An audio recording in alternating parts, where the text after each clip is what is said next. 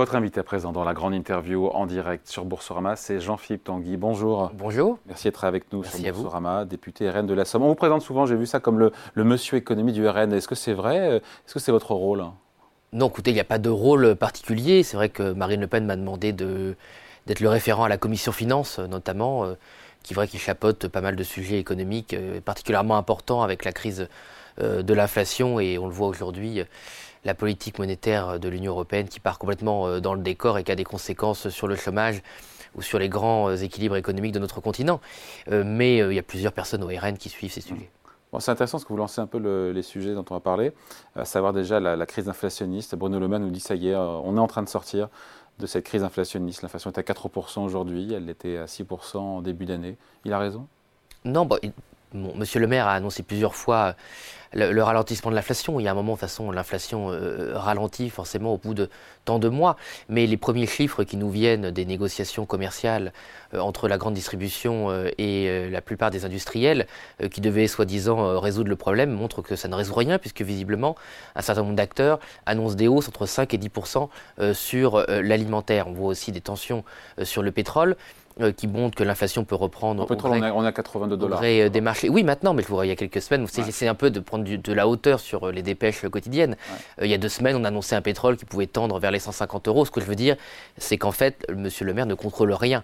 En fait, aujourd'hui, l'inflation est entre les mains d'acteurs internationaux et de marchés sur lesquels la France a très peu d'influence, puisque malheureusement, depuis 50 ans, notre politique économique a consisté à se rendre dépendant du reste du monde au lieu d'être autonome. Mais la Banque centrale européenne a eu tort, euh, comme ce qu'a fait aussi la Fed, de, parce que c'est dans son mandat, quand l'inflation était à 9 ou 10% en zone euro, de remonter les taux d'intérêt. Et ça marche puisqu'on est aujourd'hui euh, sous 3% en zone euro. Je pense que ça n'a rien à voir avec ce que fait euh, la Banque centrale européenne. C'est intéressant comment vous l'avez introduit d'ailleurs.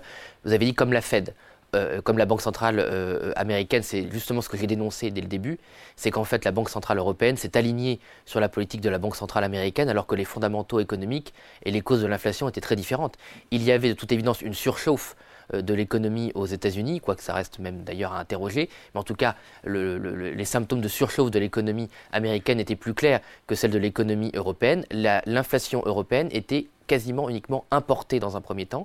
C'est donc la, le cours des matières premières. Qu'est-ce qu'elle aurait dû faire alors? Qu'est-ce qu'elle aurait dû faire la BCE mais en fait, la BCE aurait dû, aurait dû, je pense, laisser d'intérêt à zéro. En fait, ce qu'elle aurait dû faire la BCE mais depuis euh, plusieurs années, c'est en fait cibler euh, sa politique monétaire vers des investissements pour garantir l'autonomie euh, énergétique en matière première et industrielle de l'Union européenne. Ah ben peut-être, c'est pas son, mandat. mais ça, c'est bien le problème. C'est bien. Oui, mais l'inflation, c'est très large. Ça ne veut rien dire lutter contre l'inflation. si lutter contre l'inflation, ramener l'inflation à 2 Oui, mais ils l'ont jamais fait. Si on prend sur la longue durée, la Banque centrale européenne n'a jamais réussi à tenir son objectif d'inflation. Mais sous l'ère de Jean-Claude Trichet qui vient souvent nous voir. Oui. Il nous a dit que oui. Oui, c'est faux, parce qu'en fait, euh, M. Trichet confond le hasard et euh, ce qu'il fait. c'est qu'en fait, ils ont fixé, euh, ils ont fixé un objectif, mais c'est jamais la politique de la Banque Centrale Européenne qui l'a atteint. Et d'ailleurs, bon, le mandat de M. Trichet a été complètement remis en cause par son successeur. Donc la BCE de Christine Lagarde aurait dû, aurait dû laisser cet intérêt à zéro non, mais zéro, on n'a jamais été favorable à cette politique-là. Mais ce qui est sûr, c'est qu'elle n'aurait pas dû s'aligner sur la Banque centrale euh, euh, américaine et surtout qu'elle aurait dû interroger euh, ses instruments monétaires. pendant des années, la Banque centrale européenne a financé à tout va les marchés aussi bien pour répondre à la crise des dettes souveraines, mais aussi, on l'a peu dit, hein, pour aussi acheter des obligations d'entreprise. Des dettes souveraines à juste titre. Non, mais ça, je pense qu'il aurait dû beaucoup plus cibler ses investissements. C'est-à-dire qu'en fait, après avoir critiqué la planche à billets pendant des années, ils ont fait de la planche à billets. C'est-à-dire qu'en fait, on a imprimé de l'argent sans objectif politique et encore plus grave, sans objectif économique, à savoir euh, rendre le continent euh, européen plus fort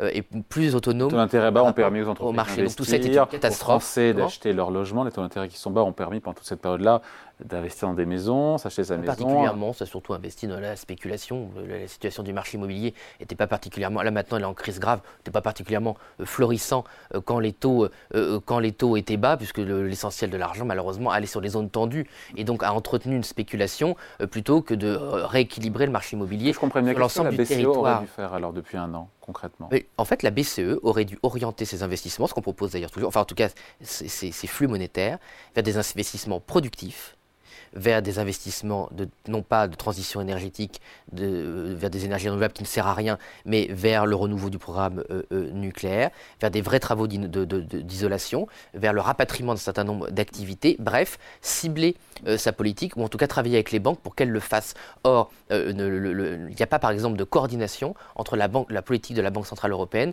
et ce que font les banques européennes de cet argent. Et donc, on se retrouve dans des situations assez dramatiques où après dix ans euh, de politique monétaire extrêmement euh, favorable, pour ne pas dire laxiste, nous n'avons rien financé d'utile. Donc c'est ça le bilan. On peut, vous savez, on peut interroger beaucoup de choses, euh, euh, comment dire, euh, sur. J'ai écouté votre interview autour de, de, Total, mais on ne peut pas faire confiance au marché pour, pour financer les grandes transitions. le marché s'intéresse à ce qui rapporte à court terme. Il est incapable de, s'intéresser au long terme. Donc ça aurait dû être le rôle de la Banque centrale de travailler avec les banques pour faire de la prospective économique, voir ce qu'on pouvait rapatrier, ce qu'on pouvait ça, rapatrier, son mandat. et ne pas être. Non, je pense que c'est possible de le faire dans le mandat actuel. Il y a rien qui empêche la Banque Centrale Européenne de travailler avec les banques pour savoir où va cet argent justement pour lutter contre l'inflation. Mm. Parce que si votre mandat c'est l'inflation et vous imprimez de l'argent à tir larigot euh, qui va n'importe où, euh, n'importe quoi, vous ne luttez pas contre l'inflation. L'inflation, vous préparez euh, une crise d'hyperinflation et je pense qu'on n'a pas forcément encore vu le pire des dégâts qui pourraient arriver. Vous savez de combien la hausse des taux de la BCE va amputer notre croissance l'an prochain? Écoutez, j'ai cru voir 0,4. 0,9, c'est 0,4 cette année, 0,9, c'est un point. C'est vrai. J'ai pas vu l'année mais cette année c'était 0,4. 0,4 et 0,9. Et je vous ferai, enfin, je n'avais pas le deuxième chiffre, mais je vous ferai remarquer que le Rassemblement national, qu'on est toujours taxé de, de rien comprendre en économie, est le seul mouvement qui avait annoncé le fait que la, banque centrale, la politique de la Banque centrale européenne allait affaiblir notre économie. Et quand on lit le discours, le dernier discours euh, en anglais certes de Madame Lagarde euh, sur la politique européenne, elle reconnaît que sa politique a affaibli, je cite, je traduis, a affaibli euh, l'économie européenne. Donc ils ont sciemment euh, affaibli euh, l'économie européenne alors que, je le redis, la cause de l'inflation n'était pas la surchauffe de l'économie européenne. Tout le monde le dit en plus. L'importation de la hausse des Mais l'importation des, euh, de, spéculation euh, à l'étranger. Est-ce que cette politique a permis d'atténuer la spéculation sur les marchés, sur les matières premières ou d'autres? Non. On voit sur le cacao, ça reprend. Sur le sucre, euh, c'est complètement grotesque puisque l'Union européenne a affaibli sa production de sucre et maintenant pleurniche sur le fait qu'on est dépendant des marchés internationaux du sucre. Donc on voit bien que la Commission européenne, d'une part, euh, euh, travaillent n'importe comment, que les gouvernements n'ont aucune vision. Et Monsieur le maire, qui passe sa vie à courir euh, derrière la grande distribution et les, et les grands industriels pour quémander des baisses de prix, est complètement ridicule. Son rôle, c'est pas de quémander des, gestes, c'est d'assurer que la France est le plus autonome possible sur les matières premières. Et malheureusement, il n'a rien fait. Jean-Philippe Tanguy, sur le, budget 2024, 1,4% de croissance attendue par le gouvernement, 2,6% d'inflation, 4,4% de déficit public pour l'année prochaine. Euh, tout ça, ça peut être atteint, vous n'y croyez pas? Il n'y a pas de raison, moi je ne souhaite pas le malheur de mon pays, donc euh, euh, si Monsieur le maire pense qu'il peut l'atteindre et qu'il l'atteint, tant mieux. Le consensus bon, des économistes, des institutions est plus pessimiste que Monsieur le maire. Moi, je ne prétends pas savoir ce que j'ignore, on verra bien. Ce qui m'inquiète, ce n'est pas la prévision de croissance, ce qui m'inquiète, c'est l'absence de maîtrise des dépenses publiques il n'y a pas aujourd'hui l'essentiel des économies qui ont soi-disant été faites cette année sur le, budget. Le fait de débrancher Exactement. les aides, euh, les boucliers tarifaires. Exactement. Ils ont annulé des aides exceptionnelles qui, par définition, devaient être annulées de toute façon. Donc en fait, la réalité, c'est qu'une fois que vous enlevez ça, ils n'ont fait aucune économie.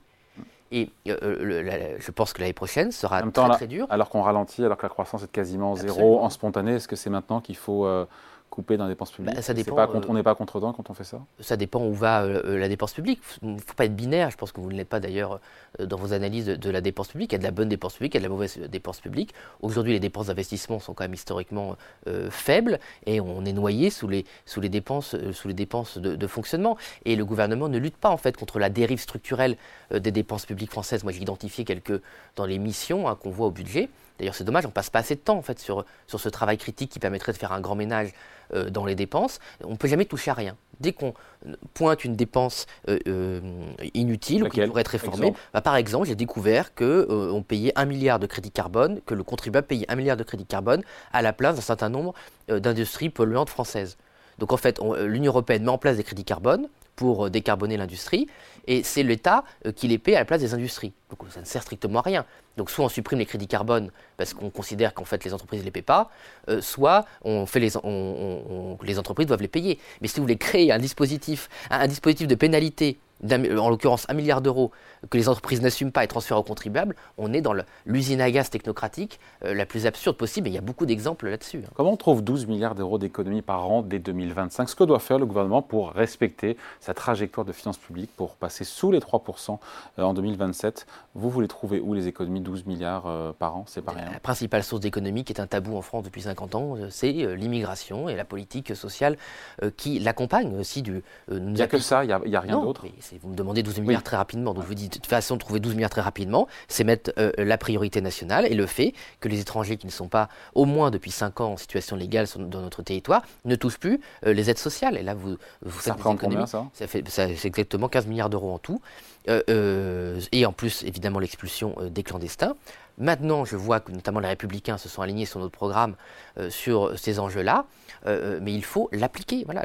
Aujourd'hui, la, dérive des coûts liés à l'immigration est évidemment euh, catastrophique. Ensuite, autre source d'économie euh, majeure, c'est le budget européen. Nous allons entrer en, en élection européenne. Il y a une dérive euh, des dépenses européennes qui ne sont pas du tout liées euh, à, des à des investissements utiles. Euh, c'est d'ailleurs, M. Macron le critique lui-même, la dérive des coûts de fonctionnement de la bureaucratie européenne. Il demande sans cesse des rallonges pour, leur, pour leur masse salariale, pardon, pour leur système de retraite qui est complètement dans le décor. Mais comme dès qu'on parle des finances européennes, on est taxé de vouloir sortir de l'Union européenne, enfin n'importe quoi, comme on ne peut pas avoir de débat rationnel sur la construction européenne et ses coûts. Il n'y a plus de débat au là-dessus. On reste dans la zone euro reste dans la zone euro, on reste et par contre, on le réforme de l'intérieur, en particulier euh, la dérive de ses finances, puisque vous avez cette espèce de machin euh, bruxellois qui est complètement autonome de tout contrôle public et qui dépense de l'argent n'importe comment, euh, aussi bien dans, ses coûts administratifs, mais aussi dans, le gaspillage, le saupoudrage. Il n'y a aucune rationalité en fait dans la dépense mm. publique. Euh, et en cela, euh, il faut bien redire que les commissaires européens, qui sont souvent inspirés de la, haute, de la haute administration française, sont devenus un peu la caricature de ce qu'on connaît à Bercy. Revenir sous les 3% de déficit public, comme le souhaite le gouvernement d'ici en 2027, c'est souhaitable? C'est une erreur de politique économique? Vous en pensez quoi? Moi, je ne suis pas pour le fétichisme euh, des chiffres, mais ce qui est sûr, c'est que. C'est qu'on est mauvais élèves en ce moment en zone euro. Bah, hein. Non, on est mauvais élèves depuis que ces, indicateurs ont été fixés. Vous savez très bien que la France n'a jamais respecté euh, les, critères de Maastricht, jamais, y compris en période euh, plus favorable de croissance, par exemple sous l'ère Jospin. Ça a dû arriver un tout petit peu. Non, jamais 3%. le ah. seul moment, en tout cas, jamais 3% et 60% de dette en même temps. Oui. Mais, mais le, même, je me souviens, sous Jospin, j'étais jeune, mais je me souviens, il y avait eu un petit peu de surplus financier et au lieu de le mettre en économie, la cagnotte. la cagnotte. Quand on est moins en déficit, au lieu de, réduire la dette, on considère qu'il y a encore plus d'argent euh, à dépenser.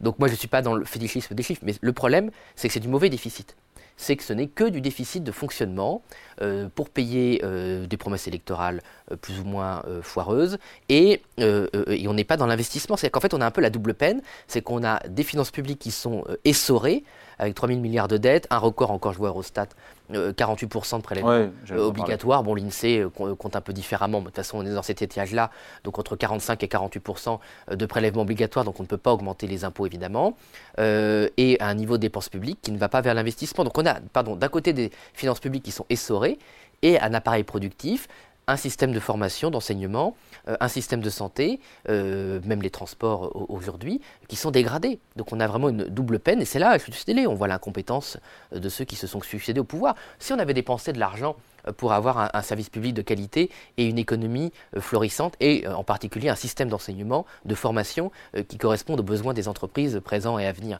Mais ce n'est pas le cas, donc on est vraiment dans une situation, il faut bien le dire, assez inquiétante. Ouais, Jean-Philippe Tanguy, sur les impôts, beaucoup d'impôts ont été baissés depuis 2017. Suppression, je le rappelle rapidement, de la taxe d'habitation, l'ISF, réforme de la fiscalité du capital, baisse de l'impôt sur les sociétés, de l'impôt sur le revenu, des impôts de production.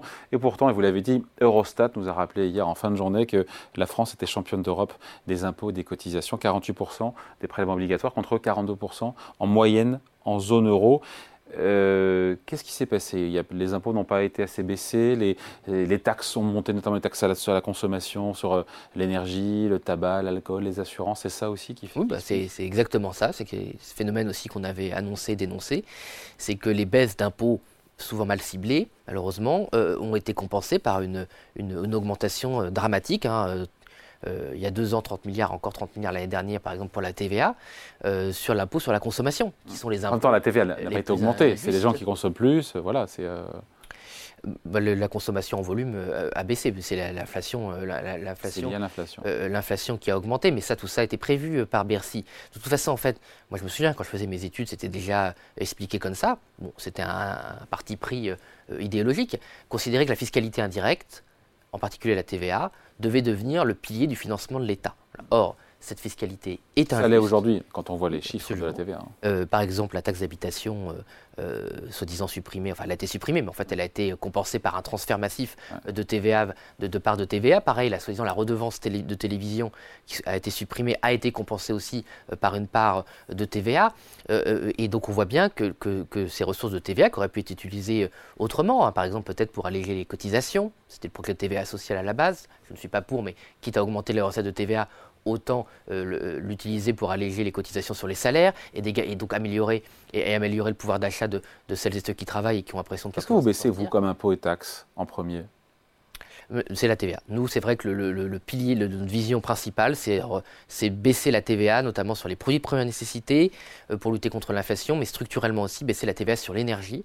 Euh, ça, c'est 10 à 20 milliards d'euros. C'est ça, absolument. 12 hein. non, non, on l'a assumé, c'est 12, 12 à 15 milliards d'euros, effectivement. Ça. ça. dépend évidemment. Comment on le finance sur Paris C'est important. Bah, c'est les ah, on revient. qu'on avait donné. Il y a il y a un plan d'économie euh, sur le, coût des normes, sur le coût du millefeuille administratif, sur le surencadrement, ah, surencadrement euh, euh, administratif. Là, j'ai encore vu un rapport de la Cour des comptes qui établit que beaucoup d'administrations ne travaillent même pas 35 heures. Donc on voit bien, on voit la ville de Paris où c'est catastrophique. Bon, on voit bien qu'il y a beaucoup en fait de, comment dire, de, baisse structurelle des dépenses publiques ou d'amélioration des dépenses publiques qui sont en fait liées au fait que l'État n'est pas tenu si l'État n'est pas capable, quand même, depuis 1997, euh, de faire appliquer la loi sur les 35 heures euh, pour une partie de la fonction publique qui est dans un système clientéliste type mairie de Paris avec Mme Hidalgo, qui, il faut dire qu'elle est honnête, et s'accorde visiblement autant de vacances quand elle va en Polynésie qu'elle accorde à certains de, ses agents. Et donc un transfert de la charge de travail, toujours sur les mêmes.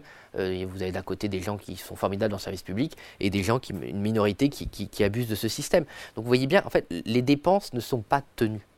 Et, on le voit, vous savez, on a eu ce qu'on a appelé les dialogues de Bercy. on s'y est rendu, M. le maire, M. Attal avant et M. Cazenave maintenant, réunissent les forces politiques pour discuter euh, des recettes et des dépenses. Et je vais vous dire, c'est même les Républicains qui l'ont proposé en premier. On demandait qu'on ouvre les comptes et qu'on puisse faire une vraie revue des dépenses et qu'on voit comment structurellement on, peut, a pu arriver à une telle dérive. Et bien Bercy se ferme et en fait ils n'ont aucune envie que la représentation nationale euh, vienne se mêler, euh, vienne se mêler des comptes publics. Et on le voit bien dans le budget. D'ailleurs ce cinéma du 49.3, c'est quoi le problème? C'est qu'en fait le Parlement n'exerce pas son contrôle budgétaire sur la réalité des dépenses. On se pointe, on, défend nos petits amendements, on s'invective, mais au fond, j'ai envie de dire, la caravane de Bercy passe, et en fait, le Parlement ne va pas chercher structurellement ce qui se passe dans les dépenses. Bon, avant de se quitter, Jean-Philippe Tanguy, euh, on a eu le chiffre ce matin de, l'INSEE sur euh, les chômeurs, 64 000 chômeurs de plus au troisième trimestre, taux de chômage qui remonte selon le BIT à 7,4%. C'est une pause dans la baisse du chômage qui est réelle ou est-ce que c'est un vrai retournement? Ou est-ce qu'on ne sait pas au On n'en sait rien, on va voir. évidemment, c'est aussi euh, la responsabilité, on en revient à la politique monétaire hein, qui a conduit à la hausse du coût de financement pour, euh, pour les entreprises, à un brouillard autour des projets d'investissement. Mais je vais vous dire, il y a aussi quelque chose de, grave, sur, puisqu'on peut parler un peu de sujet de fond aujourd'hui, je vous en remercie, c'est aussi la formation nous avons un problème de formation. Et donc, la hausse du chômage est aussi liée à un certain nombre d'entreprises qui ne trouvent pas les personnes euh, idoines pour leur poste, qui n'ont pas aussi la capacité d'investir euh, dans un certain nombre de, projets euh, productifs ou de, recherche, parce qu'ils savent qu'ils ne vont pas trouver les personnes et qu'ils donc qu'ils vont ailleurs. Et enfin, un des problèmes que nous avons, c'est que cette politique de baisse du chômage par le gouvernement était aussi très subventionnée, notamment la politique d'apprentissage, qui ne ciblait pas les bonnes personnes. Maintenant, tout le monde. Qui a quand même porté ses fruits. Oui, bah c'est sûr que si vous proposez aux entreprises de recruter euh, des gens d'HEC euh, ou de l'ESSEC pour 0 euros et que l'État prend en charge alors que ce sont des profils qui n'ont pas besoin d'aide, oui, vous allez Il y a un effet d'aubaine. Il y a un effet d'aubaine. Maintenant, tout le monde le reconnaît, mais une fois plus, on a prêché dans le désert. L'apprentissage aurait dû bénéficier aux métiers manuels, euh, euh, au métier industriel où on a besoin de beaucoup de monde. Et malheureusement, la hausse, des la, hausse de ces contrats a concerné des secteurs euh, qui n'auraient pas eu besoin, non pas du modèle d'apprentissage qui peut être aussi utile, mais d'aide publique sur cet apprentissage. Les 8 000 euros, c'est ça hein. Oui, enfin, c'est considérable. Ils vont être rabotés Non, ça, ils ne seront pas rabotés au final. on ne comprend pas très bien ce qu'ils veulent faire. Je pense qu'en fait. Au final. Hein. Je pense que tout le monde en fait est d'accord sur le fait que ça n'a pas ciblé les bonnes personnes, mais qu'ils ont peur d'aggraver, si je puis dire, les chiffres du chômage. Et en tout cas, on est très loin du plein emploi parce qu'il y avait quand même aussi une grosse opération de propagande quand vous avez le gouvernement qui explique que le plein emploi c'est 6% de chômage, alors que dans les démocraties normales c'est 2 à 3%, il fait quand même aussi. Ah, nous on vient de plus haut aussi, il faut dire que. ça n'a rien à voir. ça n'a rien à voir. Le fait qu'on parte de très loin ne veut pas dire que le, plein emploi il n'est pas à 5 ou 6% de chômage. Hum, merci beaucoup en tout cas. Merci pour à cet entretien. Jean-Philippe Tanguy, donc député RN de la Somme, invité de la grande interview en direct sur Boursorama, à retrouver à 14h en replay. Merci. Merci à vous, bonne journée.